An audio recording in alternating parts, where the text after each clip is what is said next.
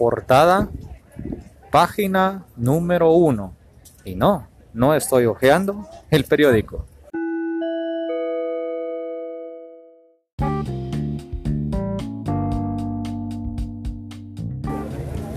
Amigos, ¿qué tal están? Bienvenidos sean todos ustedes y bienvenidas también a uno más de Puente Levadizo.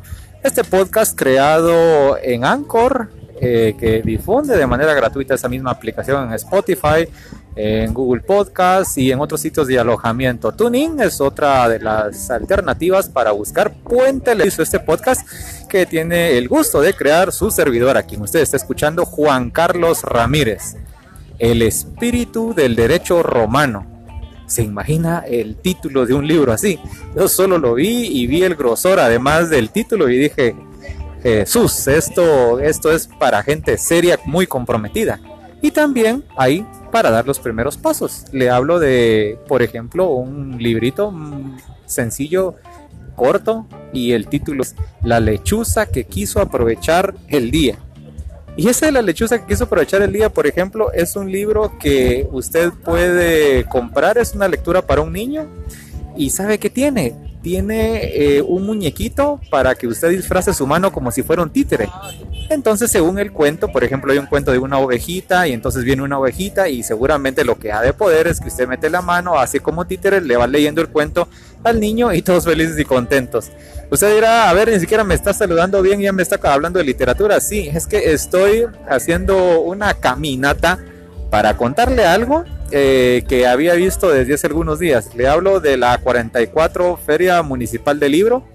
Esta, si usted se da la vuelta por la Sexta Avenida, está entre la 15 calle hasta la 13 calle, para que se ubique la 13 y 14 calle sobre la Sexta Avenida es la iglesia de San Francisco y el edificio del Ministerio de Gobernación. Y la de la 14, la 15 calle es el Parque Concordia. Aquí hay una serie de librerías que han venido a colocar pues sus mejores galas, sus mejores ofertas, porque déjenme contarle que si hay ofertas. Y pues bueno, Puente Levadizo se vino a dar la vuelta por acá para contarle a usted qué es lo que hay a la vista. ¿Qué dejan de historia los libros? Eh, primero le hacen a uno recordar eh, personas. Por ejemplo, acabo de leer un libro solo de portada, porque estoy así en plan dar la vueltecita, eh, que se dice, se titula Monografía de El Jícaro, de 1961. Y al hablar del Jícaro, yo me recuerdo de un distinguido personaje, quienes trabajamos con él y algunos que están ligados al periodismo de hace unos 15 años para atrás conocieron a Armando Pérez Trabanino.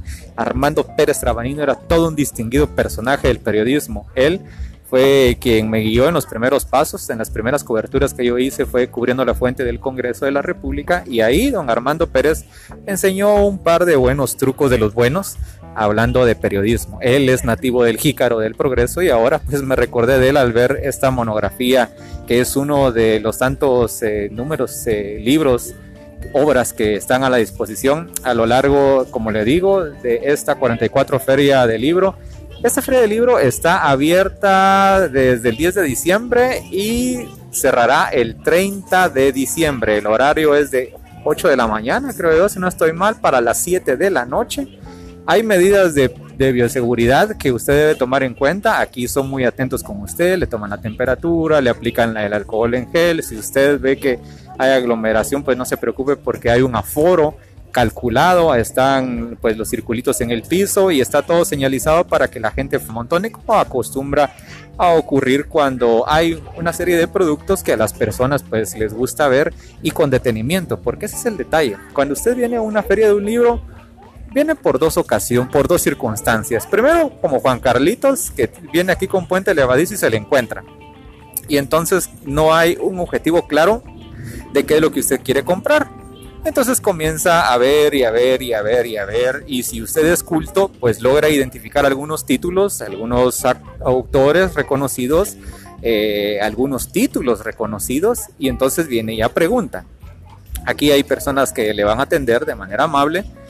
Y pues bueno, si alguien es pues más adelantado en las letras, si es profundo, va a llegar con mayor claridad a alguna de las secciones que están bien delimitadas. Por ejemplo, si usted busca historia, libros religiosos, eh, libros de literatura clásica, Entonces usted ya va a llegar en específico y va a pedir por el nombre de algún autor entonces se va a poner a husmear. Y si no, pues de entre la gama de los que conocen también están los oferteros.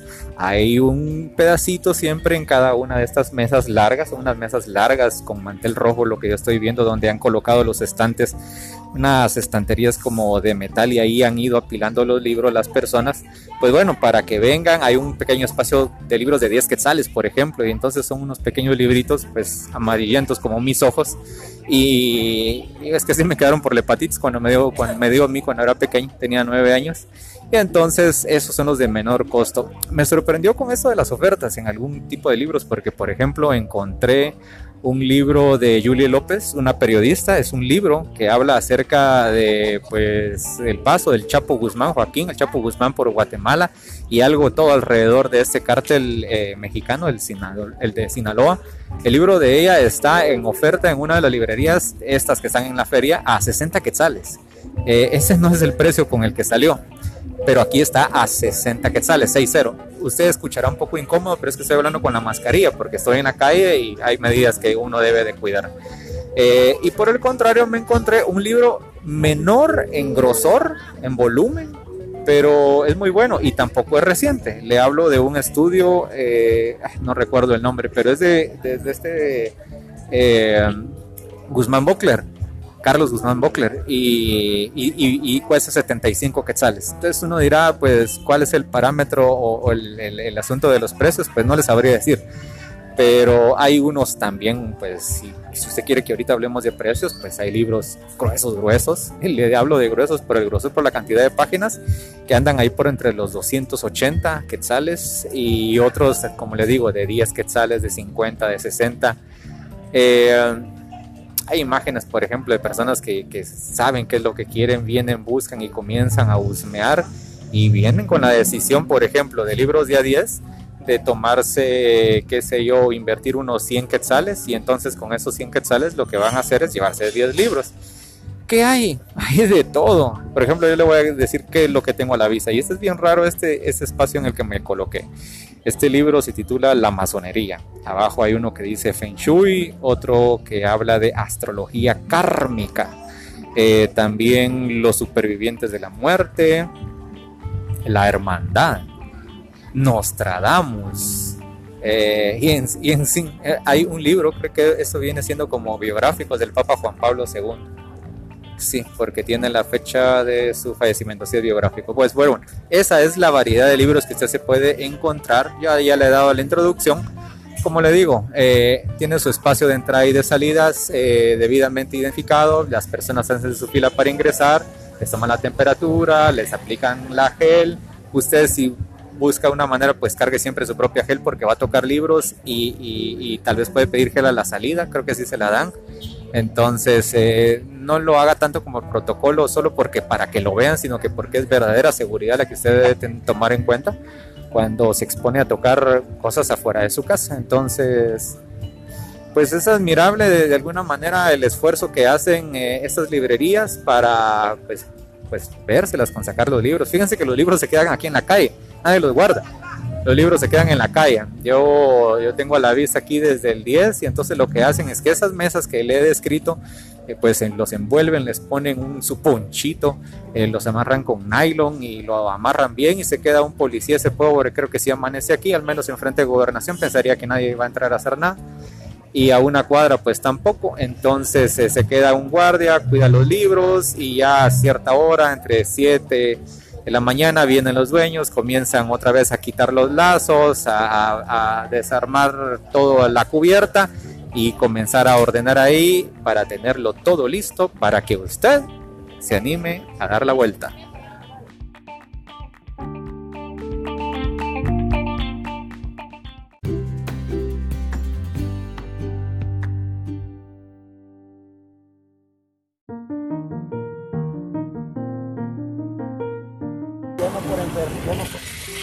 Estamos a años luz de muchas cosas. O sea, tal vez les suene exagerado como de queja, uno no se ubica, dirá.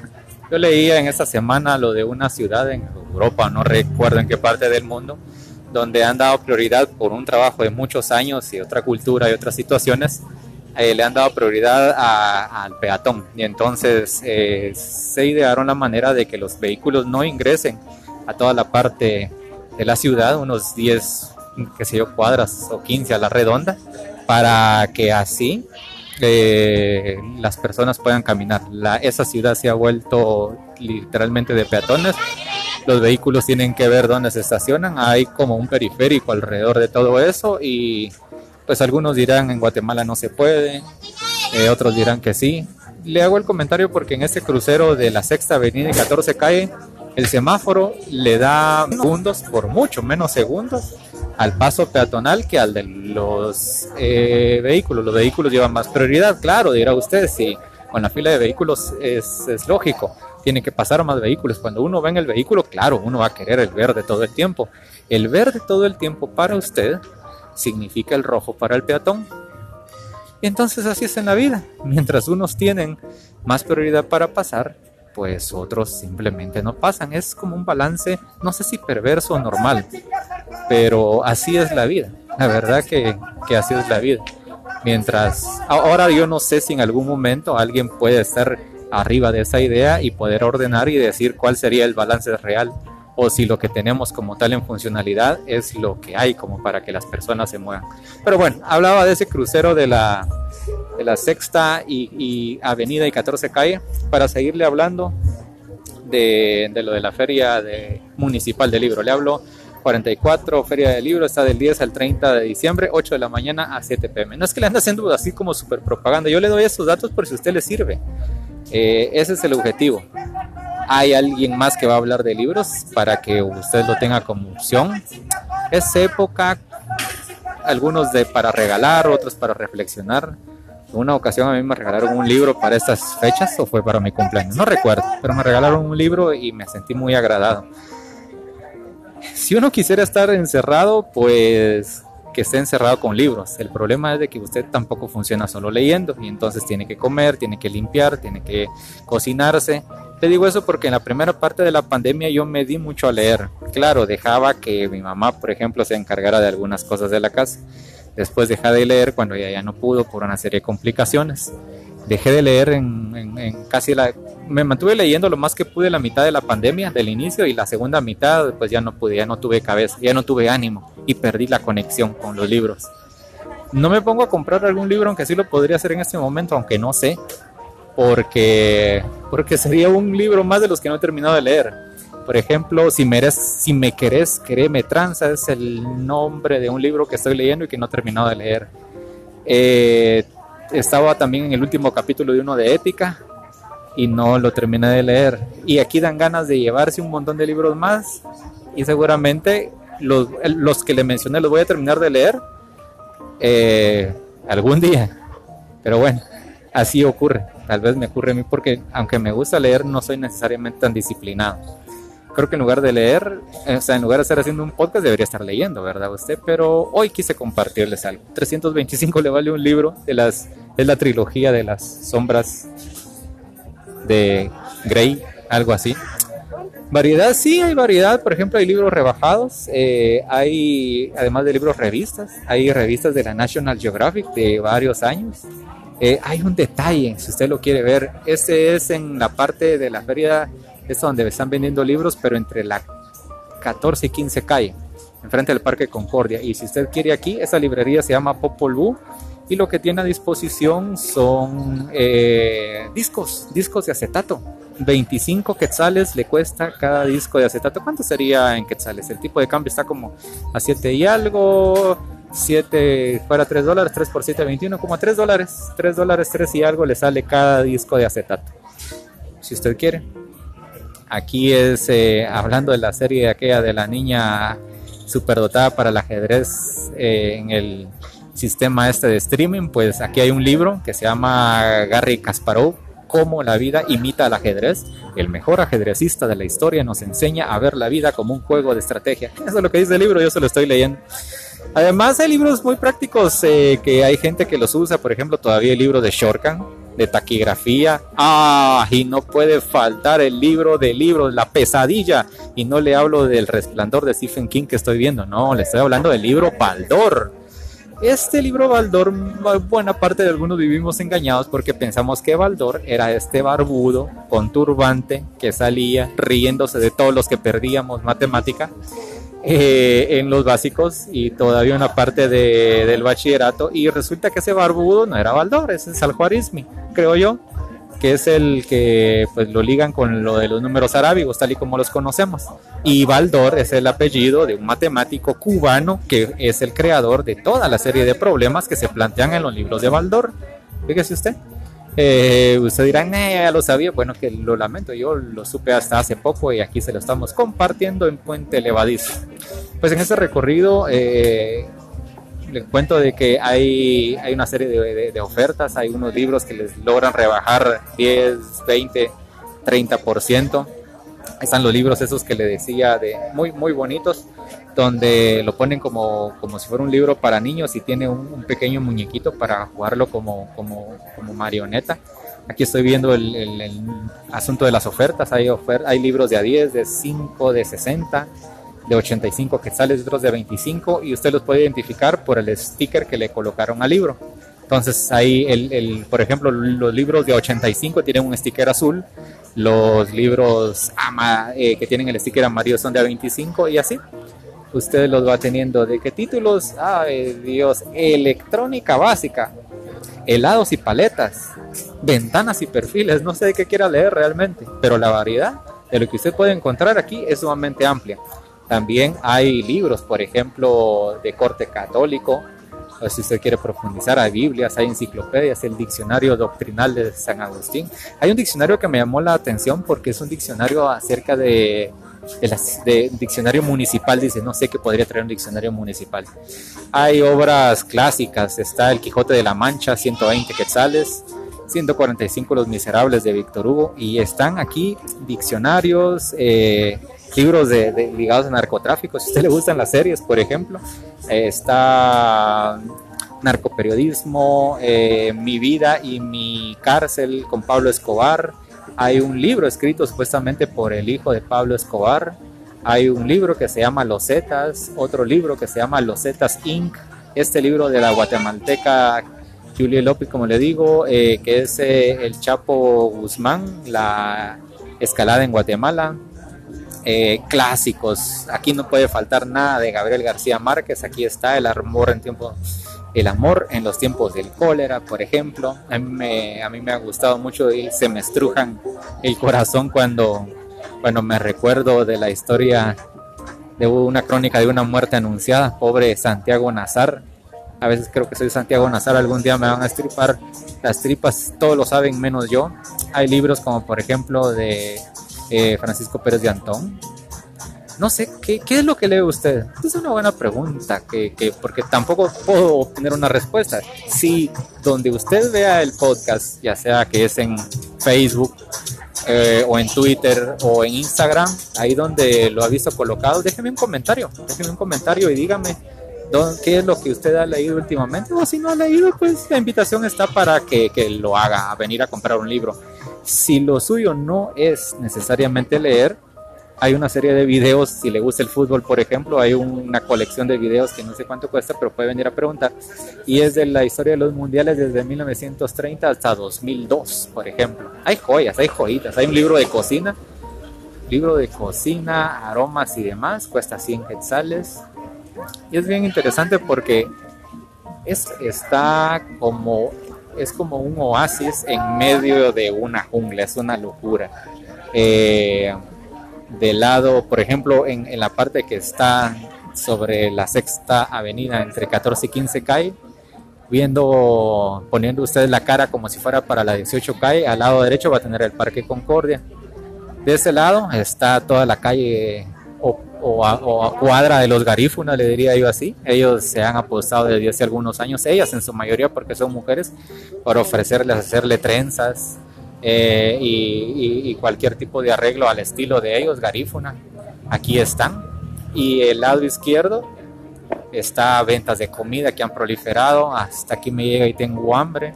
Eh, todas esas cosas que hacen con aceite, el queso derritiéndose el queso amarillo que le dan vueltas en esos calderos, sacan la cuchara, escurre encima de los nachos, las cebollitas que las están pasando por, por esas planchas calientes con aceite para prepararle algo, las salchichas envueltas en tocino. En fin, es los pobres libros o las personas que vienen aquí creo que nos fijamos más en toda esa serie de cosas de colores, de olores, de sabores. Eh, nos roban la atención más que los libros. Pero si usted logra evitar todas esas tentaciones visuales, olfativas, gustativas, tal vez hasta táctiles, pues bueno, sumérjase, sumérjase unos sus buenos minutos aquí en lo de los libros. Y que si solo esto habrá en Puente Levadizo, no, no, no, no, no. Hay algo más que vamos a escuchar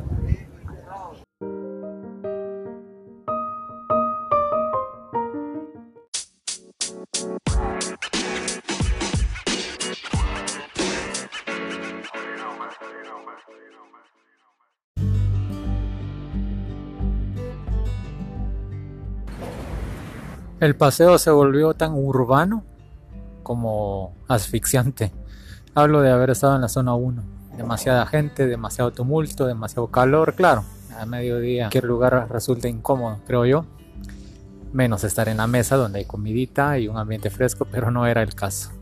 Entonces hubo que salir un poco de la ciudad. La ciudad tiene ahora una, algunos parquecitos para respirar aire puro aunque aquí no se puede quitar uno la mascarilla, estamos en pandemia por COVID y qué más se puede hacer. Vine como a intentar cerrar un círculo. Hace muchos años yo me lancé de un puente y estoy vivo. Claro, dirá usted, a ver, cuénteme eso, rapidito. En menos de un minuto le cuento que con un buen amigo, con el compadre Armando, un día oyendo una estación de rock en Amatitlán, oímos que habían saltos desde el puente puenting, agarramos el bus como pudimos, no sé ni dónde sacamos plata. Nos venimos, conseguimos, nos inscribimos, pusimos nuestros nombres en una hoja donde decía que si nos pasaba algo no era culpa de los del tiro. Eh, llegamos aquí al puente este que yo estoy observando ahora los carros que oyen al fondo son los que están pasando sobre el puente. Yo estoy debajo del puente, un puente de la Asunción en la zona 5. Y ocurre que pues hicimos nuestra fila y nos lanzamos. Vimos una serie de cosas como que una mujer eh, se lanzó con su niño eh, llevándolo adelante o niña, no sé. Eh, imagínense ustedes, o sea, yo me moría con eso, imagínense pues el bebé que no tenía ni cómo reaccionar.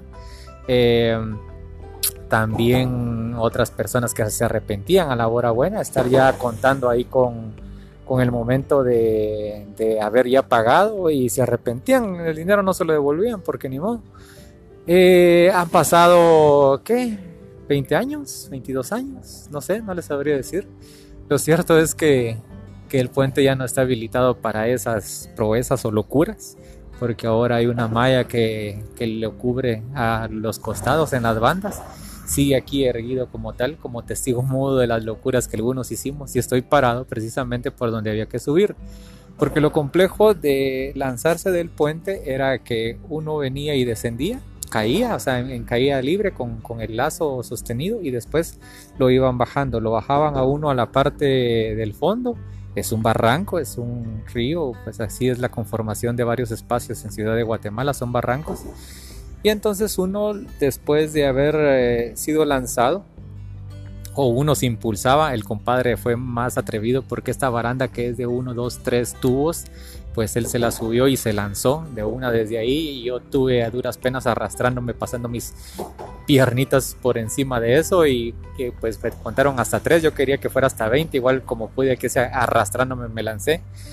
Eh, pues caía uno, fueron los mejores segundos de mi vida, una caída libre que no sabía usted si iba a regresar, al final tronó el lazo, eh, o sea, tronó porque así, así se oye el sonido, lo comienzan a descender a uno y después le dicen a uno pues que el Señor te agarre confesado.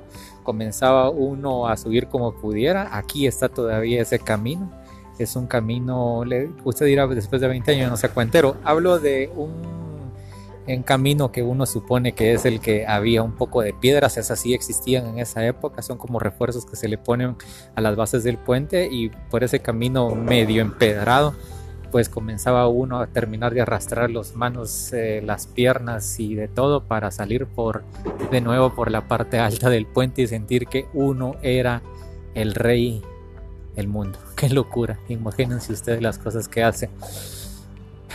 No puedo pegar un, un gran respiro como quisiera porque tengo la mascarilla pero estoy entre tanta vegetación, entre tanto espacio verde, ahora hay caminamientos, eh, está señalizado, se hace la recomendación de no botar basura, igual por ahí vi un botes, un par de botes de plástico tirados, la gente no hace caso, es un espacio habilitado por la municipalidad. Y los contrastes, porque en la medida de que uno viene, eh, comienza a entrar por el parque, no se paga, porque no se paga por el ingreso, solo le piden sus datos, se registra usted puede llegar y dejar su vehículo. Si viene de la zona 1, por ejemplo, lo que hace es cruzar el puente y cuando cruce el puente no se vaya a pasar, apenas no son ni 200 metros después del puente a mano derecha, ahí es el rótulo grande que dice pues Parque La Asunción, así se llama el, lugar este.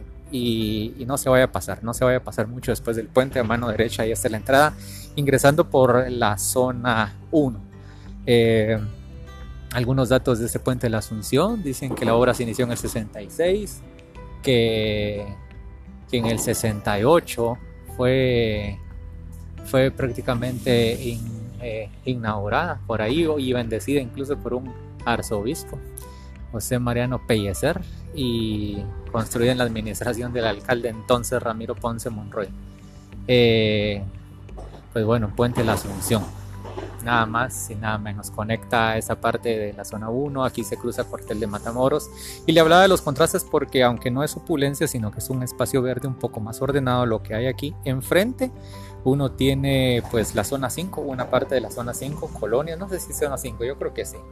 Eh, a nivel de asentamiento porque son son cerros como de los que yo estoy aquí, son laderas de barranco, pero ahí están habitadas por por varias familias. Uno desde lo alto, pues con mucha pena termina viendo lo que están haciendo en una tarde en sus patios, porque ahí están los lazos, ahí cuelgan sus sábanas, sus ropas interiores y, y, uno los está viendo, no es que uno quiera juzgar, pero es lo que uno se encuentra en el camino y desde aquí los está viendo. Ellos lo ven a uno también, pues sus casas terminan siendo no parte de la atracción, pero, pero uno los está viendo ahí en, en esos asentamientos. Eh, siempre me he quedado la duda cómo hasta estas partes bajas o a la orilla de barranco logran meter tanto material porque hay casas de, de raza, eh, también de lámina, otras con unas fachadas muy bonitas, he de decirle. Pero hasta algunos vehículos veo por ahí y, y esos son los contrastes. Hay edificios no tan altos, no son edificios como apartamentos de tres o cuatro pisos o edificios de tres o cuatro plantas, no son edificios como tal. Pero a la distancia, no sé si es un cementerio lo que estoy observando, no sé, no quiero especular. Lo cierto es de que veo estas casas, está esos espacios que nadie da un centavo por ellos, ahora la MUNI pues medio hace algo y, el asunto es que pues, la necesidad de vivienda hace que, que esas personas, pues uno las pase, si no saludando de buenas tardes, pero al menos viendo cuando usted haga su recorrido por el Parque La Asunción, que tiene, pues como le digo, algunos lugares bonitos para que vaya, camine. Por el momento no se pueden ingresar alimentos, es prohibido por la pandemia, pero está diseñado para que uno venga con su comidita, porque por ahí dice área de churrasqueras incluso hasta traer a sus perritos. Eh, lo último que le voy a contar, porque este es Parque Ecológico La Asunción, así es como se llama. Atienden rápido en Facebook, yo hice un par de consultas y me las respondieron rápido. Pues resulta que en 2015, imagínense ustedes, el finado Álvaro Arzú fue el que le dio la inauguración a este lugar. Yo me lo voy a seguir disfrutando, tiene unos caminamientos eh, bien definidos de piedra, a estilo de vuelta a vuelta contra curva, eh, tiene un espacio de algunas banquitas. Lo que hay que tener cuidado siempre es guardar la distancia. Hay una cancha pues polideportiva, fútbol, básquetbol, voleibol, bien pintadita. Eh, espacios amplios de alguna manera para estacionamientos. Tampoco es que venga mucha persona. Eso sí en esta época de pandemia solo puede estar una hora. Esa fue la advertencia que nos hicieron.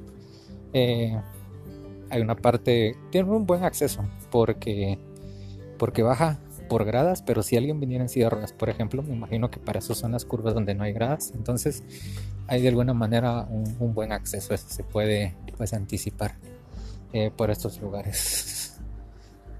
Se respira tranquilidad, hay menos gente, estoy en la capital, pero es un espacio verde, pues sano hasta donde se puede.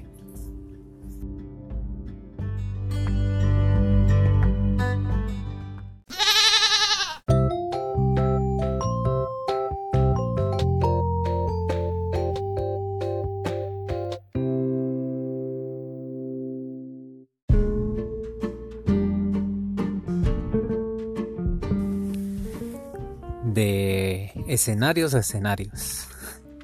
Pues bueno, hubo necesidad de alejarse del bullicio para darle final a este episodio de Puente Levadizo. Ya perdí la cuenta, es bueno. No, habíamos llegado a la docena, como si fuera cartón, con el anterior, entonces ya vamos en el 13 de la segunda temporada. Mucho que agradecer realmente. Todavía creo que el calendario permite ahí hacer un par quedarían dos o tres, no sé, de diciembre, de episodios para diciembre. Eh, como los martes, pues creo que sí. Todavía habrá algunos días para hacer algo extra.